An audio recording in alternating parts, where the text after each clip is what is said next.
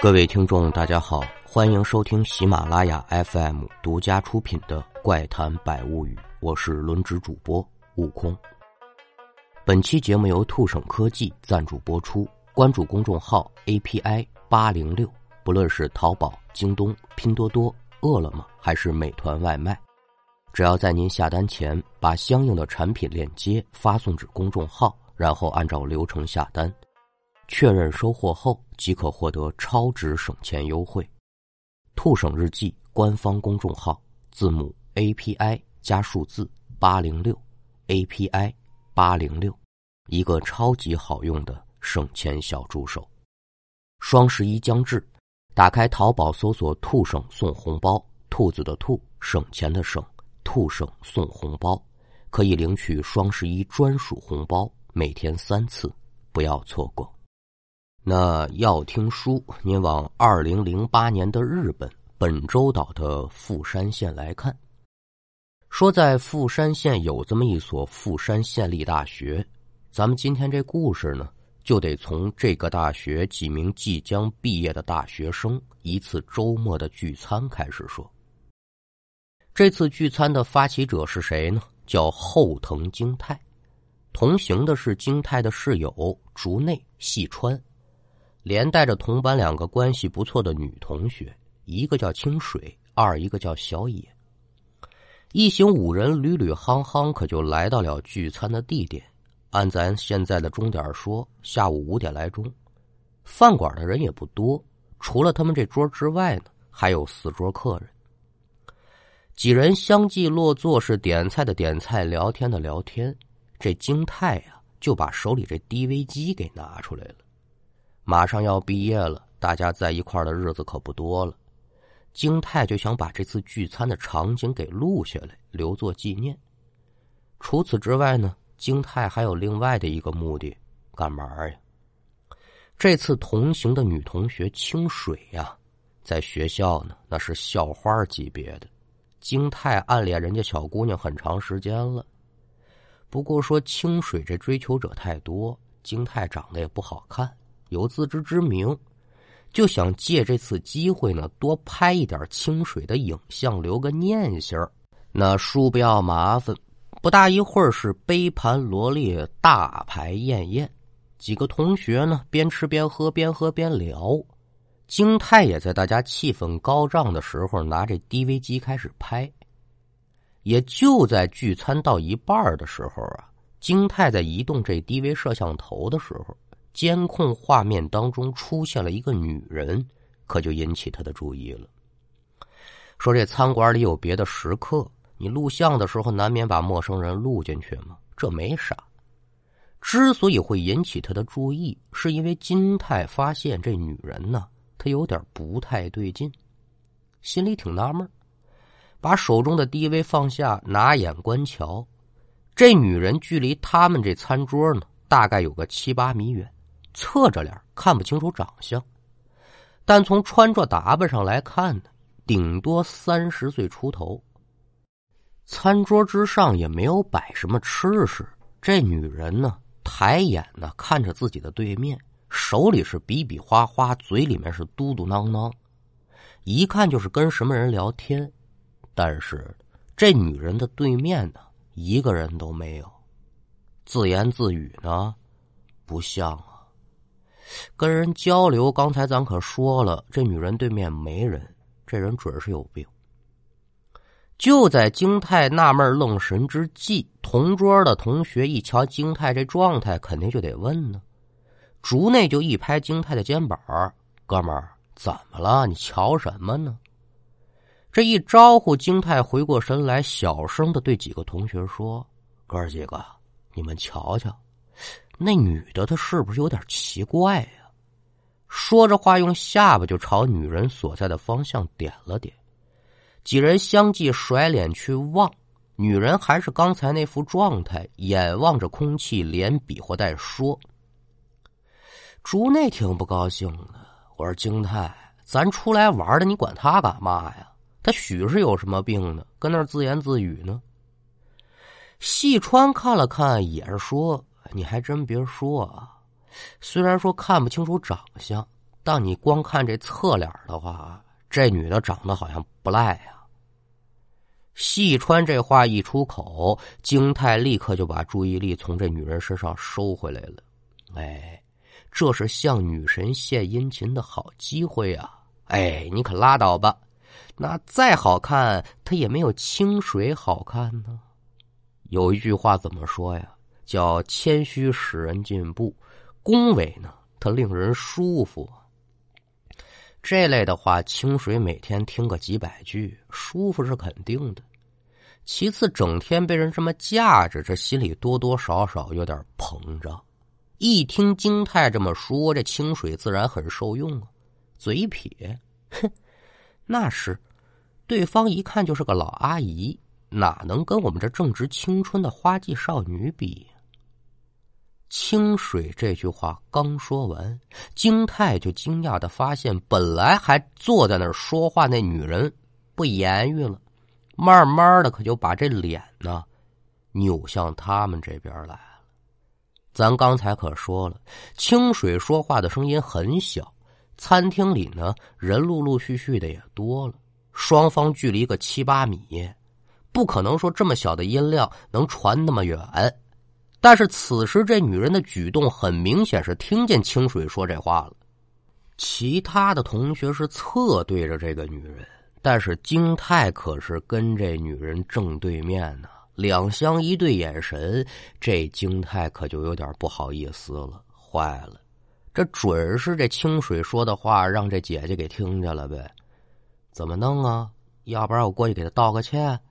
算了吧，别没事找事了。许儿说人家就是凑巧往这边瞧了一眼，根本没听见我们说话。我想多了。京太也没把这事儿搁心上。几个人继续吃饭聊天，那简短说吧，同学几个人一直玩到了晚上十点多，这才算散了场。把账一汇，几个人相继往外头走。金泰临出门前还特意朝这女人所在的位置瞧了一下，人已经不在了，具体什么时候走的不知道。同学几人一路走一路行，很快可就来到了地铁站。一看这钟点呢。距离地铁到站还差几分钟，竹内几个人就凑在一块聊天京太又把这 DV 拿出来了，我呀来个有始有终，把我们最后上车的场景呢再拍一拍。说白了呢，架个机器拍着玩儿这拍来拍去，随着镜头的慢慢移动，地铁之上一张张乘客的脸可就进入到监控的画面当中了。可是。金泰手中的动作突然就停下了，脸上也有点变颜变色，眼睛慢慢从这监控画面上离开，转而移到了对面的站台。一张熟悉的面孔可就出现在金泰的视野当中。此人是谁呀？非是旁人，餐馆中那个对着空气说话的女人。京泰看着他，他也正瞧着京泰呢。同样的表情，同样的衣着，是是啊。这个时候，这女人的脸，咱也说不清楚，是因为灯照还是什么原因，煞白煞白的。再搭配上那女人面无表情的脸，反正多少让人看着不舒服。可是很快的呢，京泰就发现了，女人开始冲着自己笑。而且笑的同时，还慢慢的把自己的右手抬起来指自己。女人这个举动让金泰有种莫名其妙的恐惧感。你要干什么呀？手持 DV 扭头招呼正在说话的几个人。哎，我说哥几个，你瞧这小姐姐是不是咱在饭馆瞧见那个呀？这这会儿她又对我笑，又冲我伸手的。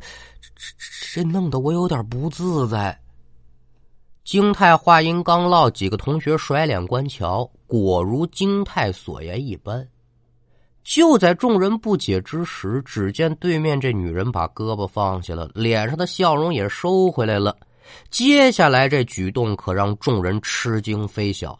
怎么了？此女子是噔噔噔噔噔噔。朝前大跨了几步，直接可就跳站台下头去了。好家伙！见此情形，大家才恍然大悟：这女人该不会是要自杀吧？一念未落，疾驰的地铁伴随着机车的轰鸣，可就过来了。那您说这女人怎么样啊？直接就撞飞了呗？这有什么想不开的呀？自杀了，惊魂一幕啊！清水跟小野两个女同学吓得直接抱一块就哭了。竹内跟京太强撑着，反而能站得住。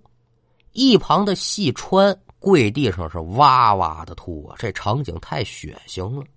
几个人的举动可就引起了身边热心乘客的注意了，赶忙跑过来问说：“你们这是怎么的了？”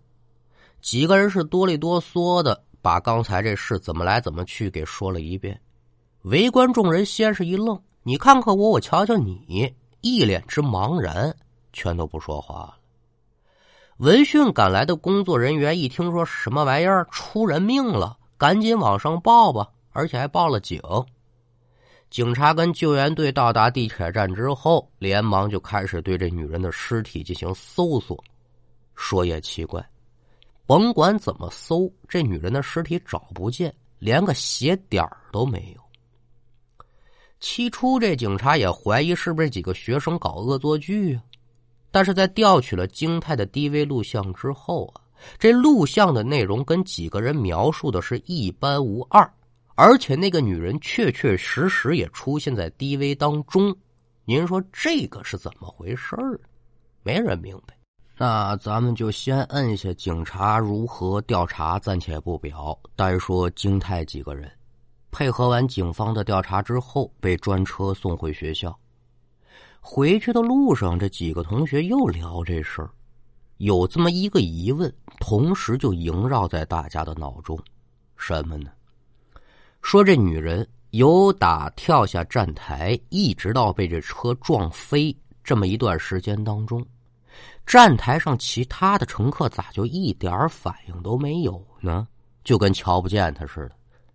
那如果是这样的话，再结合找不着这尸体，难道说这人就只有咱们五个能瞧见？那她可就不是个女人了，而是个女女女女。这最后一个字儿啊，谁也不敢说了，吓得一个个浑身打哆嗦呀。又过了几天，警察把京泰的 DV 给送回来了。那他们在地铁站遇到这诡异女人的事情，可在班级里就算是嚷嚷动了。有那个胆大的同学呀，我说京泰呀，来，你把 DV 借我，我倒要瞧瞧你们那天到底拍见什么了。摁开这 DV，画面是完整的还原当天的场景。可也就看到这京泰手拿 DV 扶起这呕吐的细川的时候，镜头扫过身边的站台下方，几个同学竟然发现这画面的左下角的站台之下呀，有半张惨白的女人脸，正拿眼瞧着站台上几个人呢。只不过说光线太暗，你要不仔细瞧，很难看出来。这镜头可把那些自称胆大的同学吓得不轻，也都心知肚明，这女人她，她她有问题。那您说这事儿到这儿就完了吗？哎，还不算完。又过了十来天，一个消息如同一道晴天霹雳，是咔啦啦就劈到了金泰的头上。什么事儿？清水他那暗恋的女同学死了。因为什么死的？自杀，死在哪里了？地铁站。在通过调取地铁站的监控录像跟目击者的描述，大家发现呢，清水这死法跟那天京太他们看到那女人是一模一样，而且所站立的位置都一模一样，只是说那女人尸体找不见，清水的尸体找见了，西乎一截，没有全尸了。撞碎了。清水的死对于京泰来说可谓是个巨大的打击，这也是一张催命符啊。其中的原因呢，这我不说，你也猜得出来了。虽说那天没有跟着清水起哄架秧子，但这京泰他也是参与者之一啊。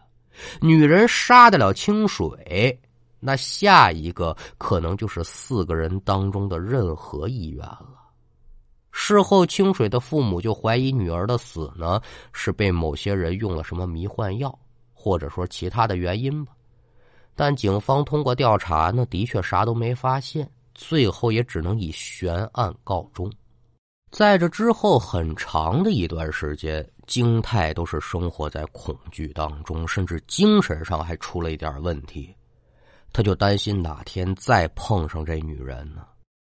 可是说呢，这么多年已经过去了，京泰跟他三个同学谁也没有再见到过当天的那个女人。